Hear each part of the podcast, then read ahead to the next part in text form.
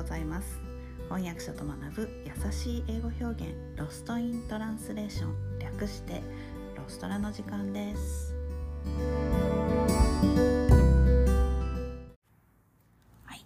今日のレッスンは、えー、New Year's Resolution を作ってみましょう、えー、年初にその年の目標を宣言することを英語では New Year's Resolutions と言います。えー、resolution は固い決意という意味です。えー、ニューイヤーズレゾリューションね、書いてみてください。ぜひぜひ。今年やりたいこと。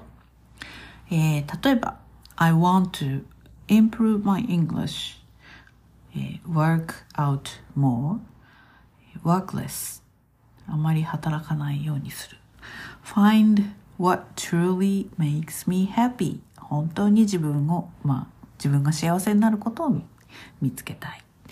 えー、それから、こんな風になりたいという to be であれば、I want to be more organized もっとなんか整理整頓したい。a better person いい人になりたい。Wanna be kind to myself 自分自身に優しくなりたい。こんな風にあの、えー、書くことができます。えー、New Year Resolution、New Year's Resolution、えー、書いたら、えー、送ってください。ぜひ。えー、LINE やメールで、えー、私に送ってもらえれば、あの、コメントして返します。英語がどう言ったらいいかわかんないよっていう方は、日本語でも OK です。はい。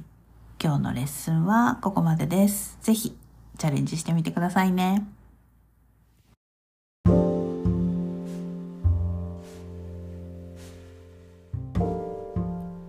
このポッドキャストのショーノートへのリンクは毎週水曜日に配信しているメルマガでお知らせしています、えー、もっと詳しい情報を知りたい1週間分のサマリーを見て復習したいという方はぜひご登録ください、えー、人間は今日聞いた話も明日には7割忘れてしまうと言います。